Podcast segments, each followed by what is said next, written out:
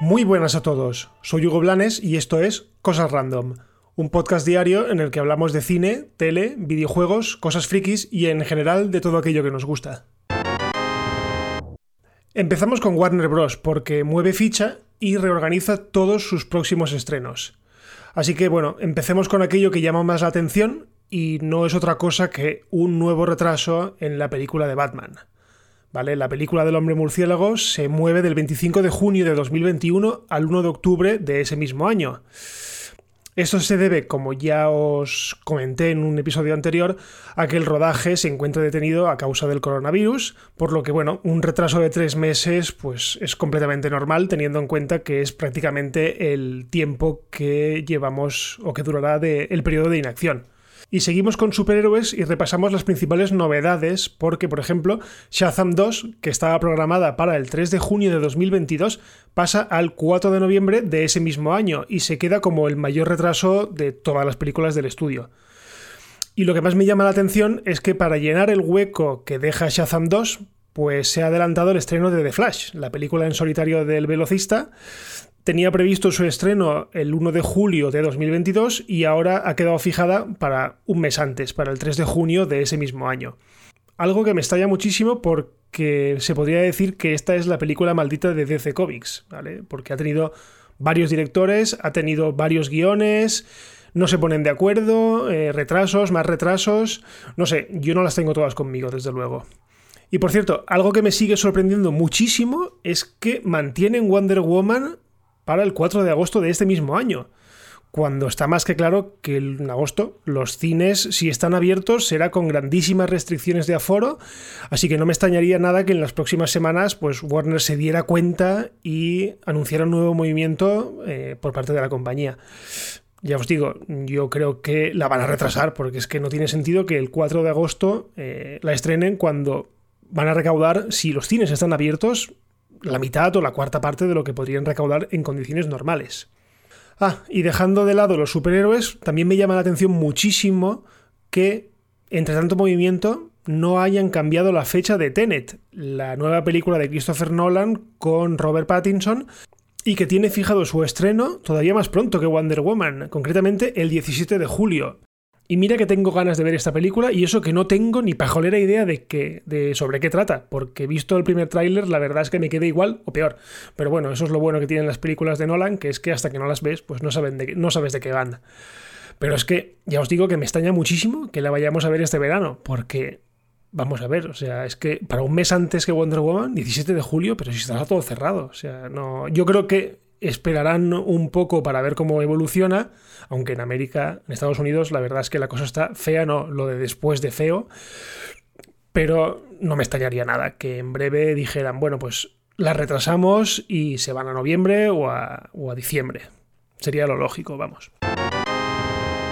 Y ahora dejamos las malas noticias y seguimos con buenas noticias por parte de Disney, y es que todo parece indicar que Disney Plus ha renovado El Mandaloriano por una tercera temporada.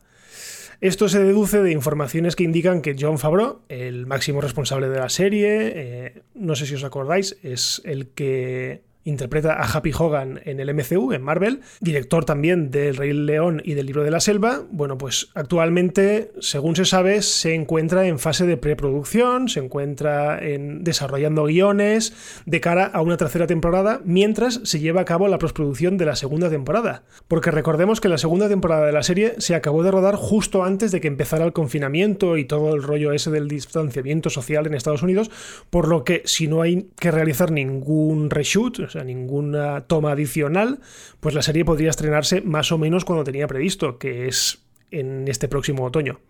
La verdad es que menos mal que la gente de postproducción puede avanzar desde casa y la serie puede seguir su camino. En fin, un movimiento totalmente lógico, dado el enorme éxito y repercusión que ha tenido la serie de recompensas Y eso que la serie, pues la verdad es que cuesta una barbaridad. Se ve que, según tengo entendido, cuesta un dineral, pero bueno, parece que les compensa, así que mientras tanto, pues nosotros contentos. Ah, recordad que en cosa de más o menos una semana se estrenará la serie documental sobre los secretos del rodaje de la primera temporada. En fin, algo es algo. Sony Pictures ha revelado el título oficial de Venom 2. Sin embargo, todo no son buenas noticias, también confirmaron su retraso debido a la actual pandemia. Vamos, que es que aquí no se salva nadie. Venom, Let Be Carnage, que traducido al español más o menos sería algo así como Venom, que empiece la matanza o la masacre, será el título oficial de la segunda entrega de las aventuras del malo más fascinante del universo de Spider-Man.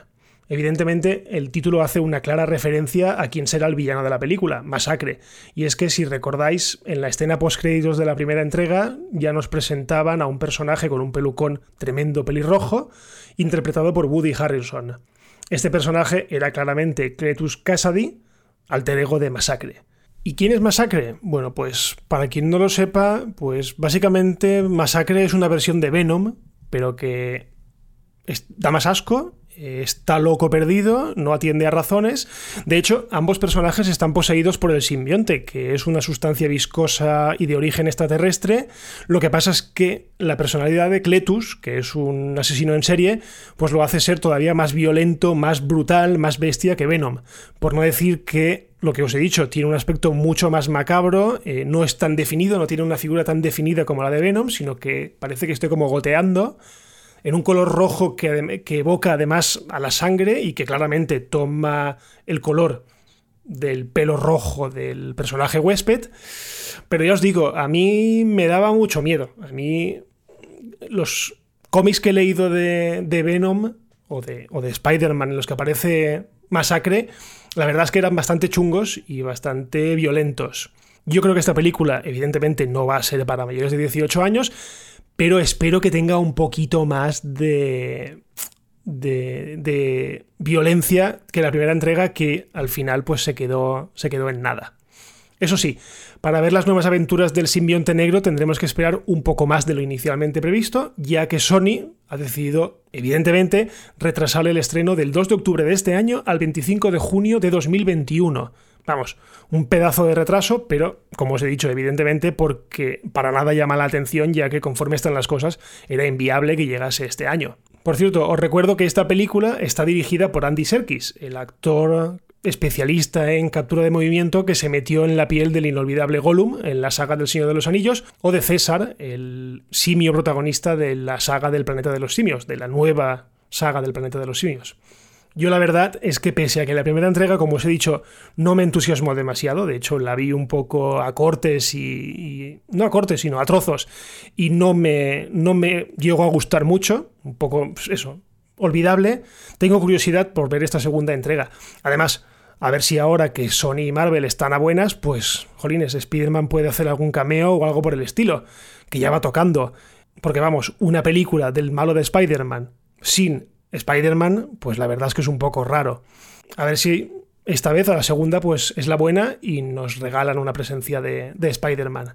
Y bueno, ya que estamos soñando un poco y elucubrando, pues ya lo que sería la leche es que conectasen a este personaje, a Venom, con el universo cinematográfico de Marvel. por eso de que están a buenas, pues sería genial, porque la verdad es que un villano así pues le hace falta, le hace falta al universo cinematográfico de Marvel y le vendría súper bien. Más que nada porque Venom, sí, es malo, pero también es bueno, es un malo bueno, es una especie de Loki también, porque Loki es malo, pero también hace cosas buenas. No sé, eh, soñar es gratis y, y ya os digo, tengo ganas de ver esta película y, lo dicho, pues nos tocará esperar un poco más. Y terminamos con el sorpresón de la semana, al menos para mí, que soy un gran fan de la serie original, y es que resulta que Apple ha lanzado de momento solo en Estados Unidos el primer mini episodio de una serie limitada de Fraggle Rock. El centro del universo es sin duda un lugar maravilloso excavado en la roca llamado Fraggle Rock.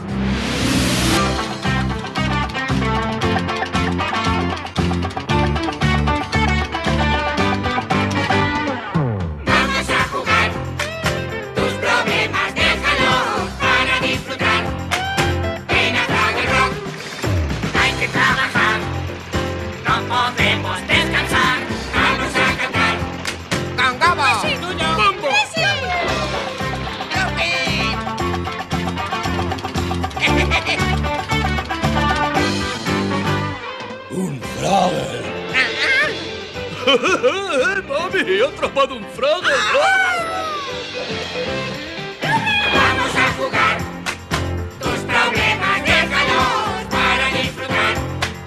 Ven a Fraggle Rock. Ven a Fraggle Rock.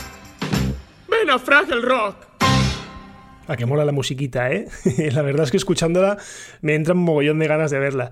Bueno, pues Apple ha fichado a la empresa de Jim Henson para desarrollar, en principio, una nueva serie usando las mismas técnicas de marionetas que se usaron en la serie original, aunque de momento, como os he dicho, solo han emitido el primer episodio en Estados Unidos y parece ser que se centra en el distanciamiento social visto desde la perspectiva de los Fraggle, de los Currys e imagino de los Goris. Yo no lo he visto todavía porque eh, de momento no ha aparecido en la aplicación española de Apple TV Plus.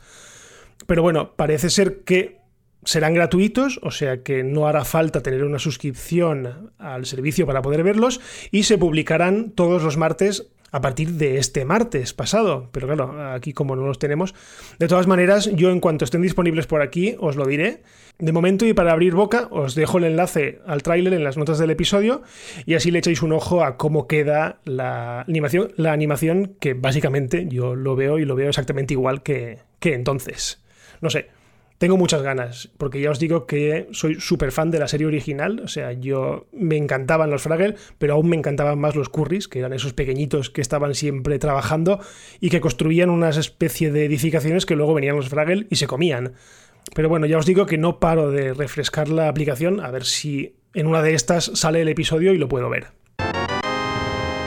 Y nada, hasta aquí el episodio de hoy de Cosas Random. Recordad que todos los días a partir de las 7 de la mañana, hora peninsular de España, si no pasa nada, tenéis un nuevo episodio disponible. Eh, si os queréis poner en contacto conmigo, pues os leo en Twitter en arroba hugoblanes. No os vuelvo a decir lo de las recomendaciones o lo de compartir porque lo sabéis, os lo sabéis de memoria.